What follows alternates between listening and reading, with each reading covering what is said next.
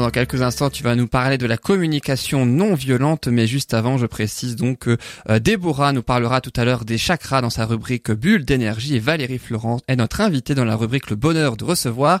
Elle est intervenante en médiation animale pour l'intituler officiel. Et quant à toi, Annick, dans sa rubrique donc Le bonheur de communiquer en conscience, tu vas ainsi nous parler des composants du processus de la communication non violente, entre autres. Alors, euh, je vais quand même d'abord dire un petit mot du pourquoi.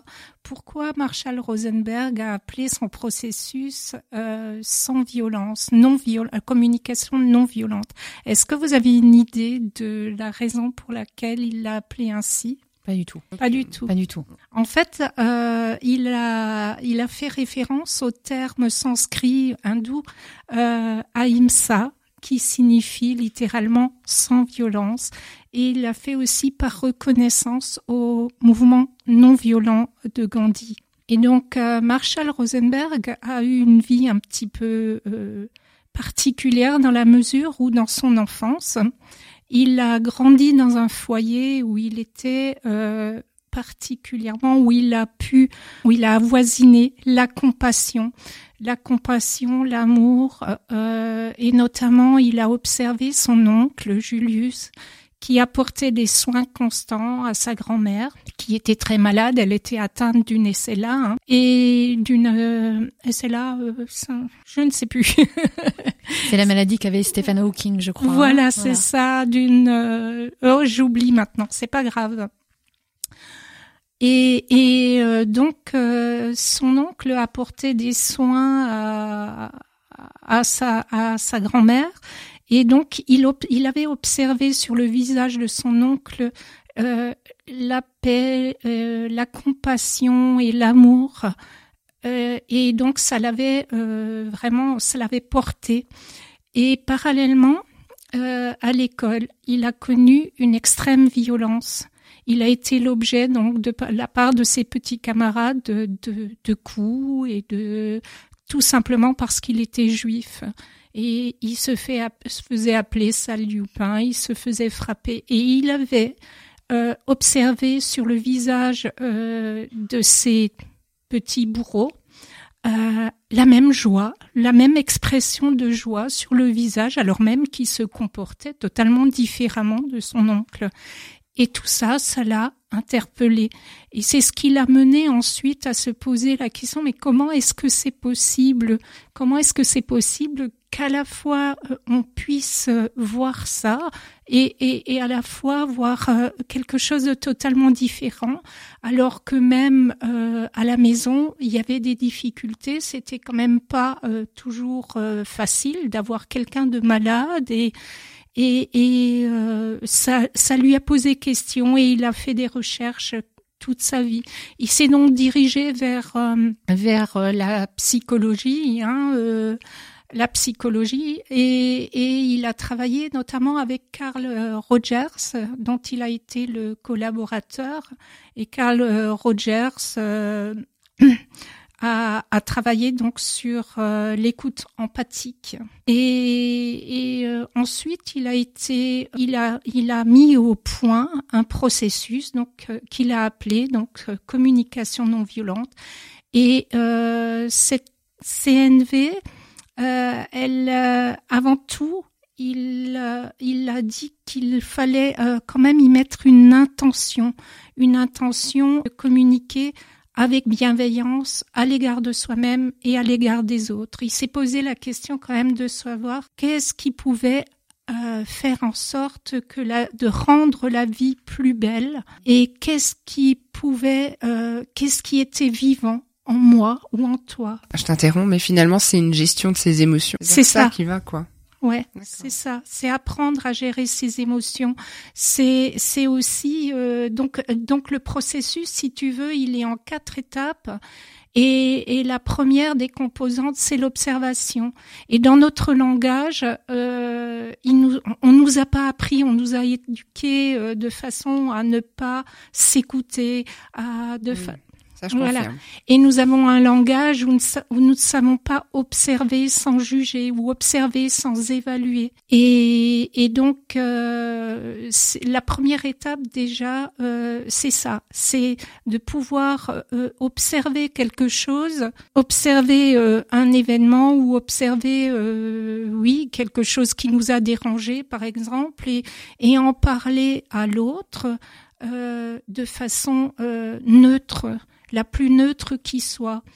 Et d'ailleurs, euh, le philosophe indien Krishnamurti avait a, a considéré que euh, observer sans évaluer était euh, une, la forme, la plus haute forme d'intelligence humaine. Et c'est vrai que c'est quelque chose d'effectivement difficile. Une grande sagesse. Voilà, c'est une grande sagesse. Ah, par exemple, on attend quelqu'un qui doit venir à 18 heures, c'est la fin de notre journée, puis cette personne, mi- elle n'est pas là euh, à 18h05, elle n'est pas là à 18h10 ou à 18h15, et puis finalement, vous êtes complètement stressé, il arrive enfin, et puis vous, vous êtes euh, au bout de votre journée, vous vous dites, euh, voilà, Une forme d'intolérance qui s'installe finalement dans notre Une- vie une- habituelle. une tension qui s'installe et, et un agacement et, et en fait euh, de, de dire à l'autre euh, et c'est une tendance que nous avons t'es en retard Le reproche, la négation. voilà exactement le reproche la négation ça va déjà euh, couper l'autre dans son élan de contribuer à ce qui soit à faire un effort euh, ultérieurement si c'est quelqu'un qu'on voit régulièrement soit voilà. Alors la première question à se poser, c'est de savoir qu'est-ce qu'on veut, qu'est-ce qu'on veut obtenir, parce que finalement la CNV c'est le meilleur moyen d'obtenir ce que l'on veut, mais sans manipulation évidemment. Hein. C'est vraiment en utilisant l'écoute empathique et euh, l'écoute de l'autre, l'écoute de soi aussi. Hein. Qu'est-ce qu'on souhaite euh, et voilà. Euh, Finalement, émettre ce qu'on a envie de réceptionner. aussi. part. Ça vient de là Aussi. aussi. hein. Moi, je dis souvent, émanez le positif, vous attirez le positif. Là, c'est un peu le même principe. Si la personne arrive et qu'on l'accueille euh, dans le négatif, on va dire au niveau émotionnel, bah ça va revenir en boomerang, quoi. Tout une à chance fait. que du coup, enfin, conflit pas forcément, mais ça va être Mm. plus difficile au niveau de la communication Mm. que si finalement on se dit bon, c'est pas plus grave que ça tant qu'il arrive entier. Et donc la deuxième étape de ce processus, c'est de faire connaître ses sentiments, ses- je dirais même ses ressentis, parce que euh, il y a les sensations du corps. Hein, euh, quand on est en colère, on peut ressentir euh, tension dans le corps, ou quand déjà repérer, parce que ça permet et ça revient à ce que tu disais tout à l'heure, c'est porter la conscience sur sur ce qui se passe en soi et, vraiment la conscience sur ce que l'on veut obtenir parce que si on si on y met l'agressivité qu'on aurait euh, tendance à extérioriser immédiatement, ben on ne va pas obtenir quoi que ce soit de l'autre. euh, il va se fermer immédiatement, il va fermer ses oreilles et c'est fini. Et, et puis euh, voilà, c'est alors que si on se place au niveau des sentiments et de dire ce que ça nous fait, on peut très bien montrer à l'autre qu'on est en colère ou qu'on est agacé, mais simplement en disant clairement ce que l'on ressent. On va pouvoir lui dire tout ça, mais en lui disant euh, vraiment comment on ressent la chose et en, en fait en s'interrogeant parce que c'est tout un processus, euh, c'est toujours en s'interrogeant sur ce qu'on ressent et sur euh, en se connectant aux besoins parce que là aussi le besoin on ne sait pas on ne les connaît pas nos besoins. On on mêle un peu tout on mélange un peu tout on, y met euh, les stratégies pour le moyen pour obtenir ce que l'on souhaite euh, par exemple, je sais pas moi, euh, euh, quand on dit qu'on est triste, euh, non, quand on dit qu'on est énervé, etc. Parfois, c'est juste de la tristesse parce que, euh, je sais pas, vous rentrez euh, d'un voyage au bout d'une semaine, votre conjoint, vous arrivez, vous voyez votre conjoint qui qui a laissé euh, un jogging par ici, une canette par là, et et la première impression, le, la première envie, c'est de transmettre. Transmettre immédiatement son ressenti, c'est-à-dire euh, c'est le bazar, c'est le bazar, etc. et ça ne va pas Corinne du mime tout. les griffes. Moi, je griffe. Il va falloir que je vienne te voir, Annick. Je griffe.